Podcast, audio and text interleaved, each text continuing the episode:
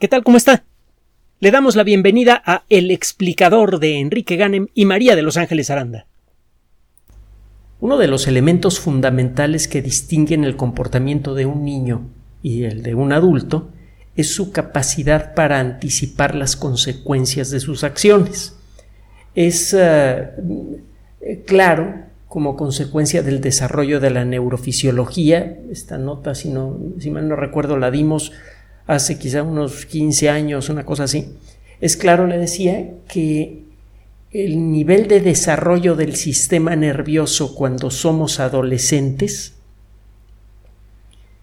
eh, claramente no nos permite en la mayoría de los casos llegar fácilmente a las conclusiones correctas con respecto a qué consecuencias va a tener lo que estoy haciendo. En menos palabras, es fácil de manera natural ser algo irresponsable cuando uno es adolescente, aunque no todo mundo lo es. El sistema nervioso no parece contar con todos los elementos de desarrollo necesarios en el promedio de la sociedad para que la gente se vuelva completamente responsable. Y eso hay que considerarlo a la hora de poner un poder importante en manos de un niño. Por ejemplo, el conducir un automóvil o en el caso de aquellos países que permiten estos esperpentos, pues, eh, permitir que un, niño maneje un arma de fuego. El, ah, el caso es que nosotros, cuando alcanzamos la madurez, Decimos que lo hacemos porque aprendemos a medir la consecuencia de nuestros actos, las consecuencias para nosotros y para los demás. Cuando eso ocurre de buena manera, nos convertimos en personas confiables, en personas productivas de nuevo para nosotros mismos y para el colectivo. Lo mismo ocurre para las sociedades. Y en un sentido muy claro, la sociedad humana está en una etapa postinfantil al inicio de la adolescencia. Eh, con mucha facilidad colectivamente incurrimos en comportamientos que claramente son negativos en mayor o menor grado para la colectividad. Y aún así los toleramos porque no sabemos qué otra cosa hacer. Por ejemplo, guerras, por ejemplo, el, es, muy obvio, sobre todo si analiza usted, por ejemplo, el estado de los medios de comunicación en países como México, aunque sucede en todo el mundo, el, mentir públicamente.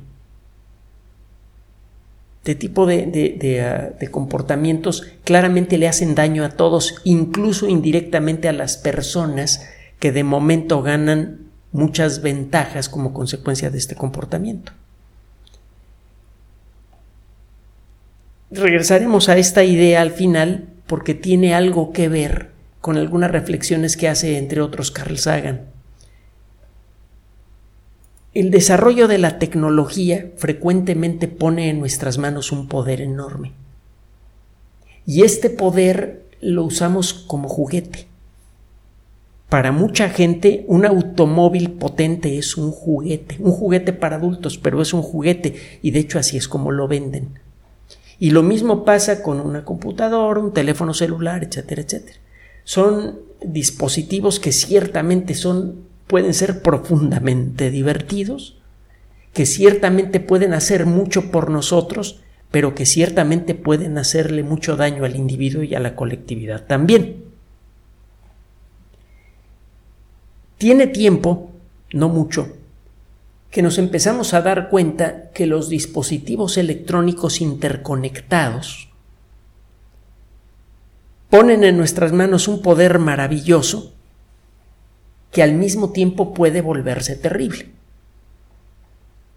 La pérdida de la privacidad es uno de los peligros más graves, más actuales y, con más ah, aristas que casi cualquier otro peligro que se puede enfrentar en el mundo moderno. Si pierde usted la privacidad, usted deja de ser dueño de cosas por las que trabaja. Usted se convierte en una forma electrónica de ganado que sirve únicamente para producir cosas útiles para algunas organizaciones y usted puede volverse fácilmente señalable y perseguible en cualquier rincón del mundo. Y esto pues, es bueno si se trata de un criminal internacional y es terrible, como en muchos casos, cuando se trata de una persona eh, decente que simplemente no está de acuerdo con el comportamiento de eh, un gobierno o de una empresa privada o lo que sea. Casos de estos hay, hay muchos, no le voy a mencionar un caso en particular.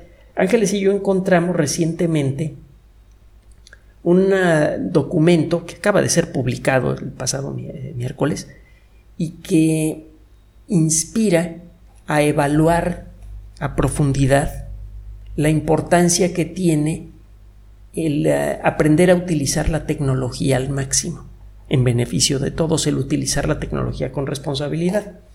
Una de las empresas más importantes del mundo en general y eh, del mundo de la electrónica en lo particular, me refiero a Apple, publicó, esto es, eh, lo puede usted encontrar en Internet, un documento de más de 50 páginas, casi 60, sobre las características que han incorporado en sus dispositivos, principalmente en los teléfonos celulares, que pueden servir de apoyo para eh, ofrecer servicios de salud avanzados, que pueden ser realmente maravillosos.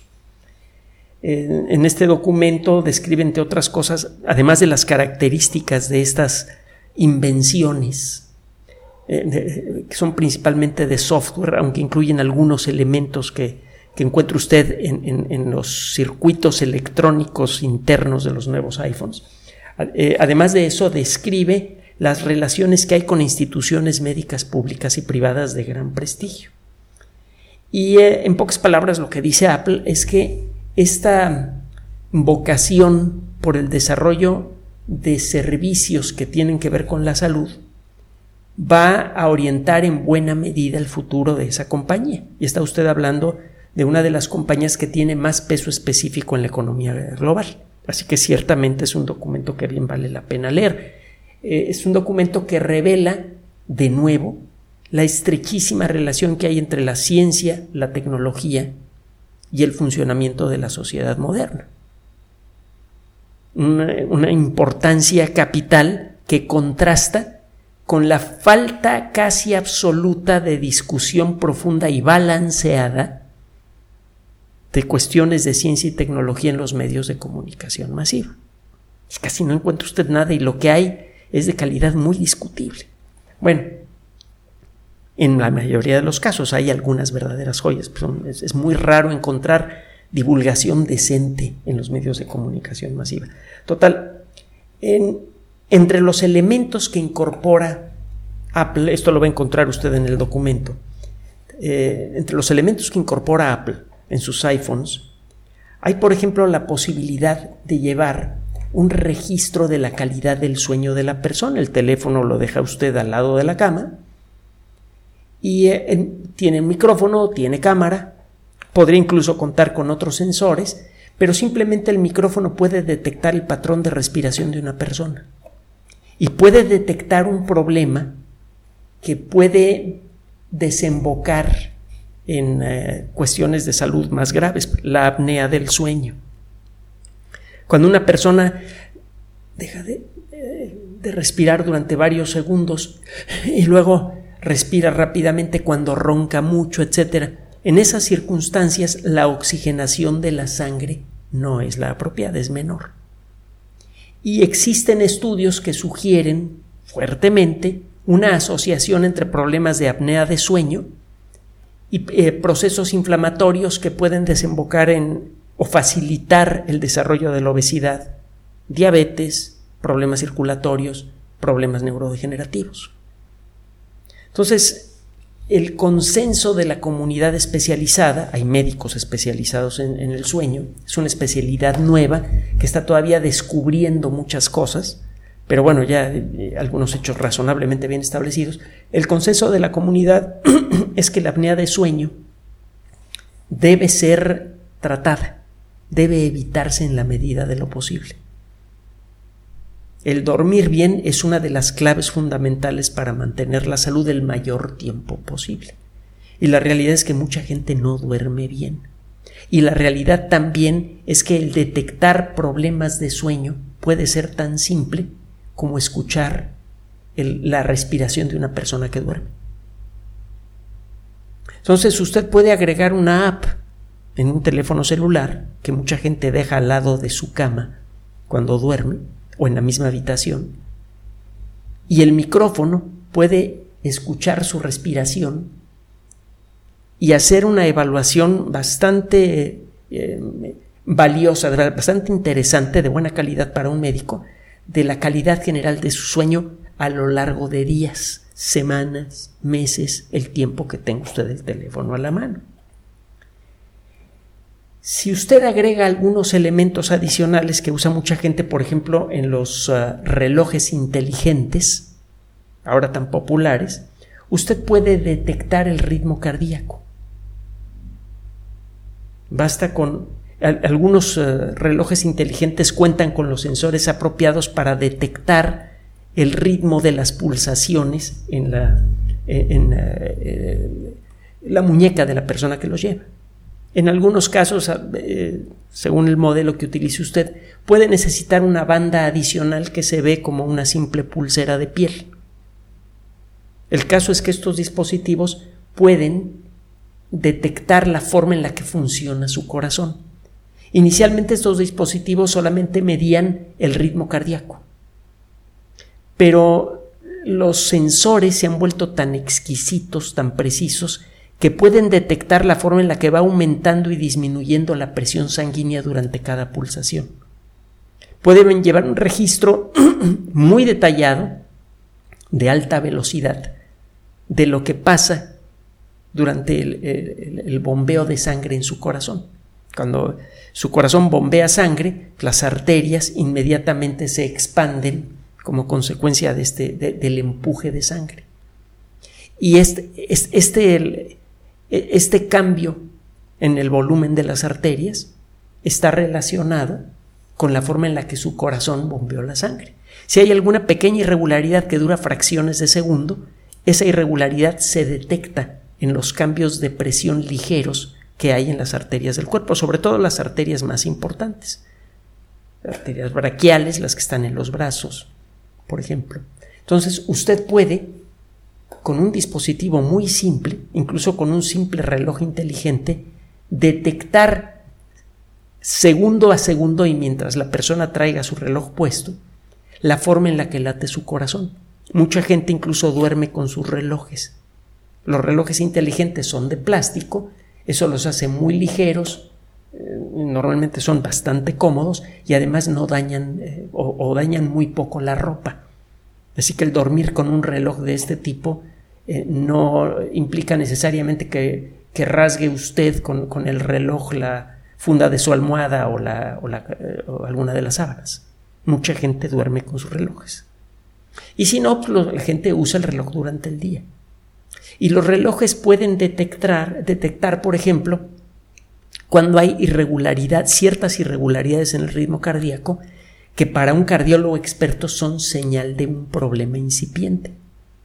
Un problema que si es atacado a tiempo se puede eh, detener, incluso a veces se puede revertir.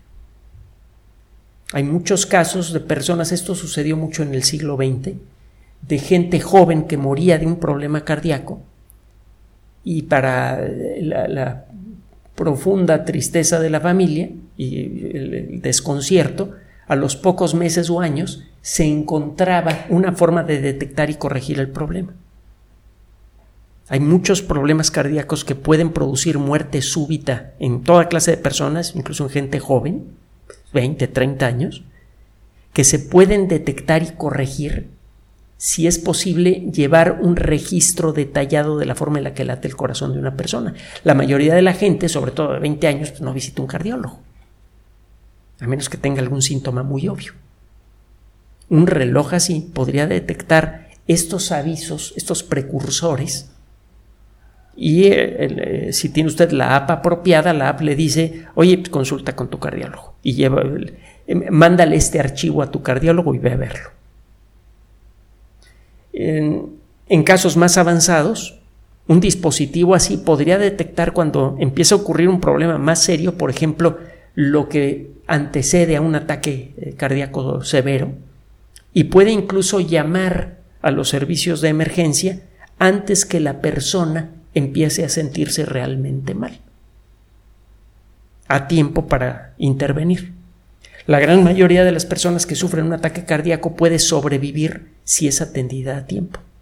El caso es que la ventana de tiempo para atenderla no es muy grande. Se puede aprovechar mejor esta ventana de tiempo si tiene usted un dispositivo que está vigilando su corazón continuamente. Y esto es muy bueno. Existen un montón de elementos que eh, pueden ser explotados en, la tecnología moderna, en un teléfono celular, en una computadora, sobre todo en dispositivos portátiles como pueden ser una tablet, un teléfono celular o un reloj inteligente. Estos elementos pueden servir, por ejemplo, para llevar un registro del nivel de glucosa en sangre.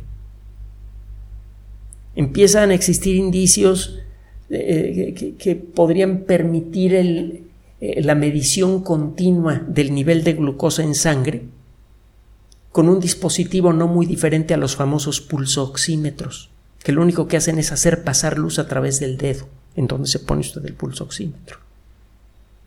Eh, se puede medir de manera indirecta el nivel de azúcar en sangre, midiendo eh, la presencia de glucosa y sustancias que son producto del metabolismo incompleto de la glucosa en el sudor. Así que podría llevar usted una banda que parece decorativa, y, o, un reloj inteligente con los sensores apropiados, y eventualmente esto todavía no existe, pero no tarda en aparecer. El reloj podría decirle si en algún momento el nivel de azúcar en su sangre empieza a ser preocupante.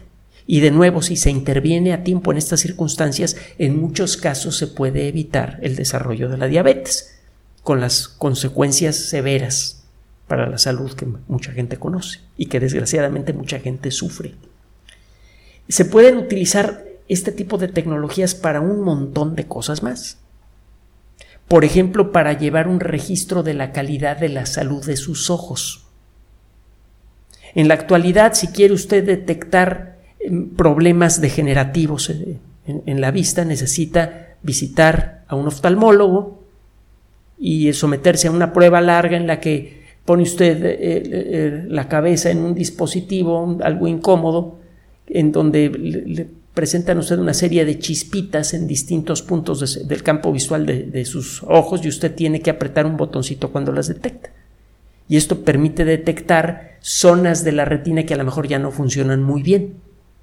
Con esto puede usted diagnosticar glaucoma y de nuevo cuando interviene usted en la mayoría de los casos de glaucoma el problema se detiene. No siempre, pero en muchos casos sí.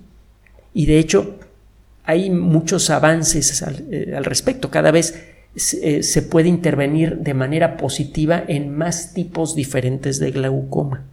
El caso es detectar el problema a tiempo. Y de nuevo mucha gente no visita al oftalmólogo, pero si le dicen a usted, oye, tienes tu teléfono celular, carga esta app, ponte estos lentes que se comunican vía Bluetooth con tu teléfono celular y eh, te vamos a presentar una serie de imágenes y aprieta la pantalla del celular cuando las veas. Esto le permitiría al médico recibir información continua del estado de su... Bueno, le permitiría a la app medir la calidad de su vista y cuando detecta algún problema, podría en principio hacerle una cita a usted con el oftalmólogo. Y de aquí para el real, ¿eh? podemos seguir buscando montones de, ejemplos.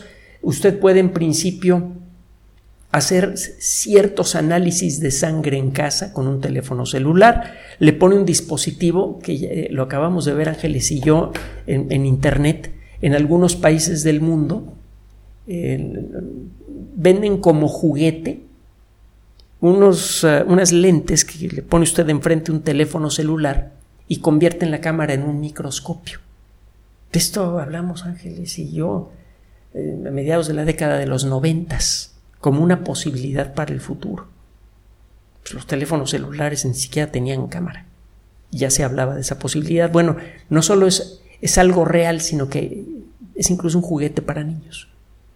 Bueno, con un aparato como eso usted se pica un dedo, saca un poquito de sangre, le acerca el teléfono celular, aprieta el botón de una app que toma la imagen y en principio se podría hacer biometría hemática y con eh, una serie de reactivos simples, con unos frasquitos eh, relativamente baratos, usted podría hacer algunos análisis básicos de sangre, suficientes como para decidir cuándo necesita hacerse un análisis de sangre más completo.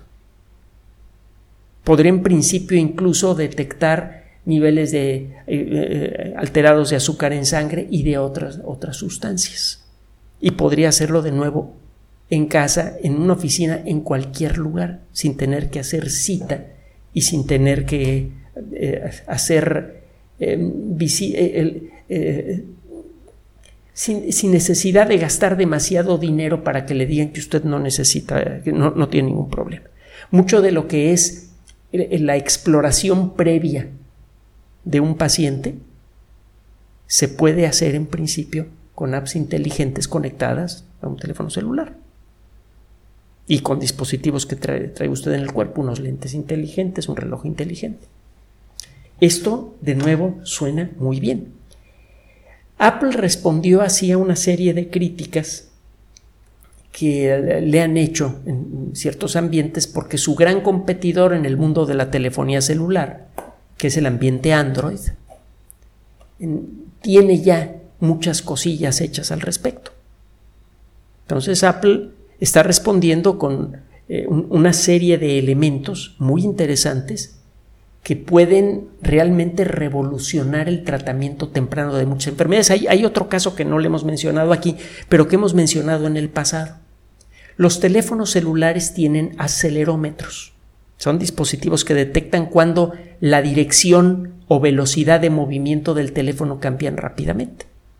Cuando usted gira su teléfono celular para que la imagen se acomode al ancho de la pantalla, está usted activando a los acelerómetros del teléfono, que son los que le sirven al teléfono para saber si está horizontal o vertical. Y eso le permite al sistema operativo orientar las imágenes de la manera apropiada. Bueno, usted tiene el teléfono celular en el bolsillo y camina. Si usted empieza a tener el teléfono celular puede reconstruir la forma en la que usted camina simplemente con los datos del acelerómetro. Esto eh, lo, mencionamos hace algunos años. Y esta información es de gran importancia para muchos especialistas. Por ejemplo, los ortopedistas pueden detectar cuándo empieza a tener usted síntomas de lo que podría ser un problema en rodillas o cadera. Y de nuevo, esto le da la oportunidad al médico de intervenir a tiempo para evitarle una cirugía de cadera o para retrasarla mucho. En lugar de que la tenga a los 70, la tiene a los 90. Ya es una ventaja. Y además, si se lo detectan a los 70, intervienen y le dicen que para cuando tenga 90 años van a estar la cirugía, igual y en esos 20 años aparece algo nuevo que le evita la cirugía. Eh, usted puede detectar alteraciones en el comportamiento que puedan estar relacionadas con el consumo de ciertas sustancias. Entonces el teléfono celular podría convertirse en un aliado de las personas que toman en forma descuidada o que usan sustancias que alteran su capacidad para pensar correctamente. Y el teléfono celular podría incluso avisar de, ah, cuando una persona está en la calle con un problema de este tipo para que no vaya a conducir un automóvil.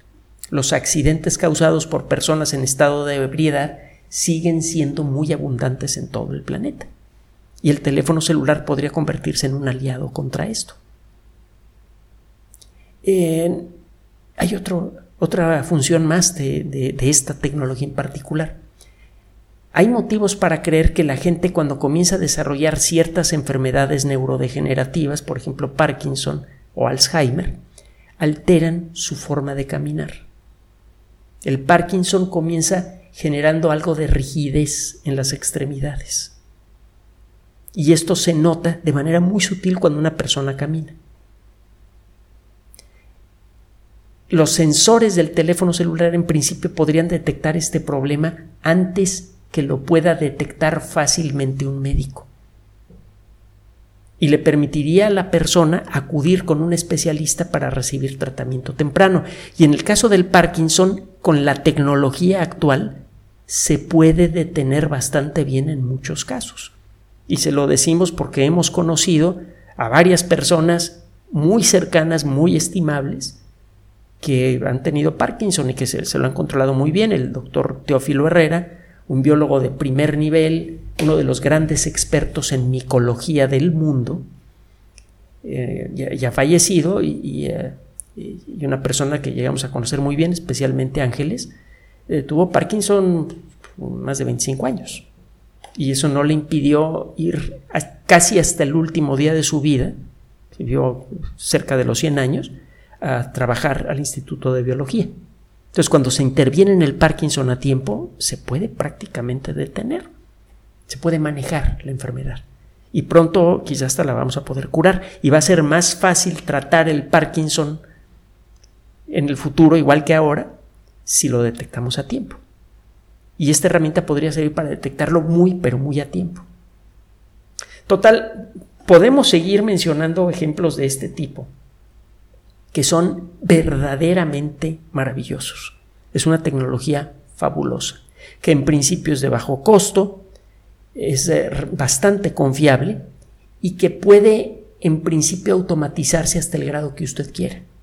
Usted podría en principio automatizar el sistema para que si detecta algún problema le avise a usted nada más.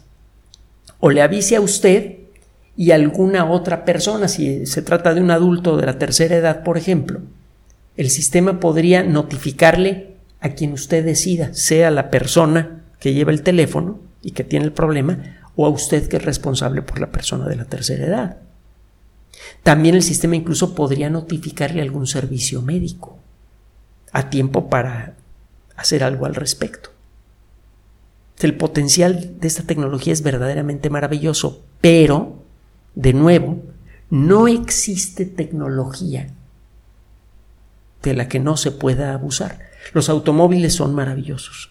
Han cambiado en mucho la forma en la que vivimos, la forma en la que llevamos comida a la casa, la forma en la que trabajamos, la forma en la que nos divertimos. Ciertamente son muy estimables.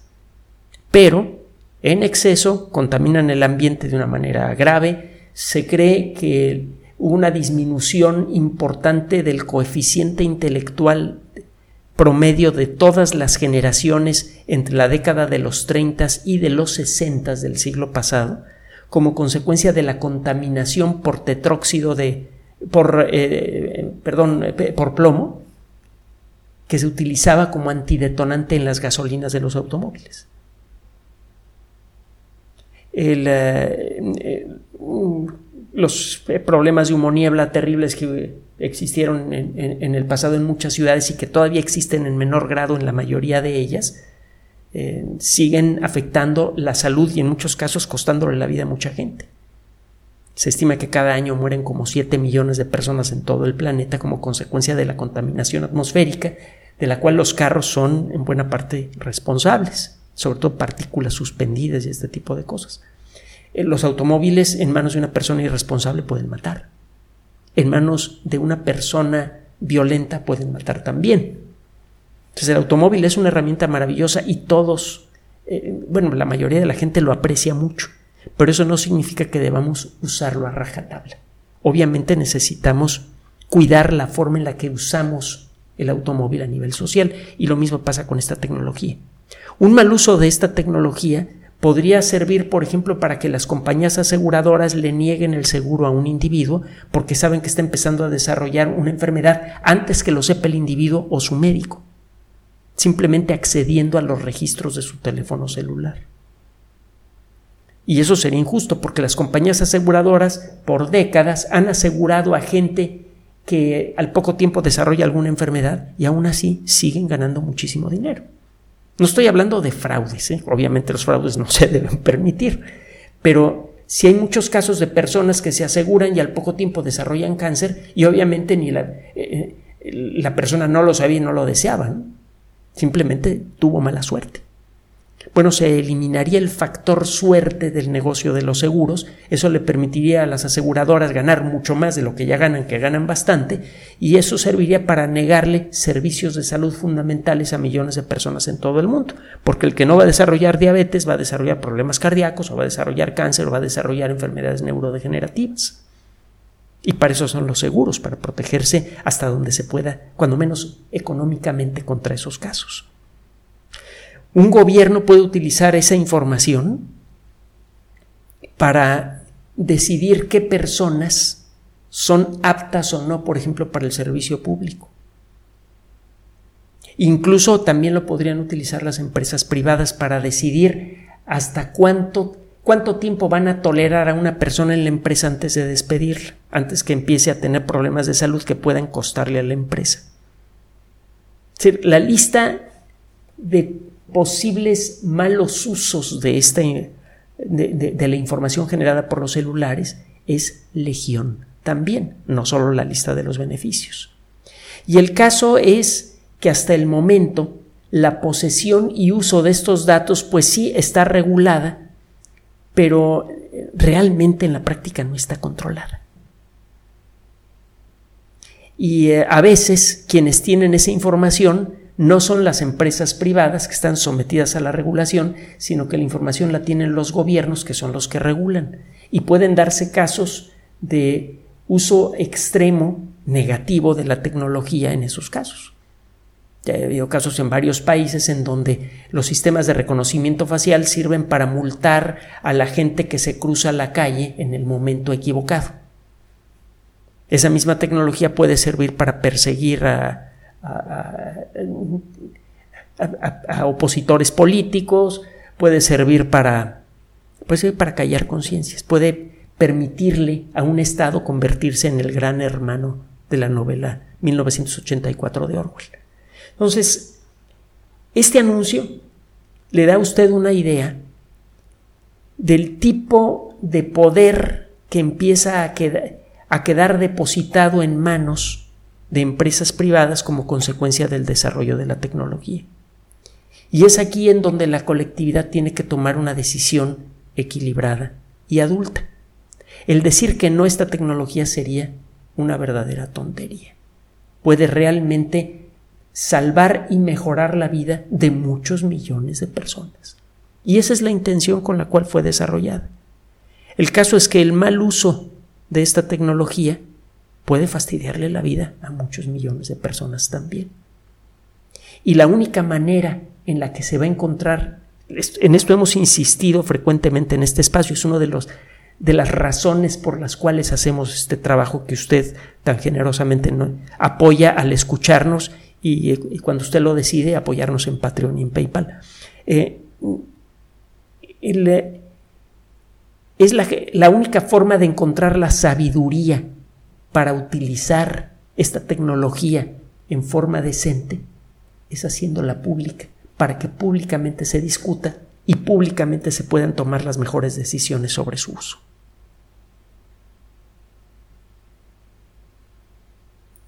Gracias por su atención. Además de nuestro sitio electrónico www.alexplicador.net, por sugerencia suya tenemos abierto un espacio en Patreon, el explicador Enrique Ganem, y en PayPal, el por los que gracias a su apoyo sostenemos este espacio. Puede usted descargar gratuitamente estos audios en formato MP3 en Spotify y en iTunes como El Explicador sitio oficial y en SoundCloud como El Explicador y con formato de video en YouTube en El Explicador sitio oficial. Recuerde nuestras redes sociales de siempre, Twitter Enrique-Ganem y en Facebook Enrique Ganem sitio oficial, el explicador y los grupos que usted ya conoce. Finalmente, el explicador siempre somos María de Los Ángeles Aranda y Enrique Ganem. Gracias.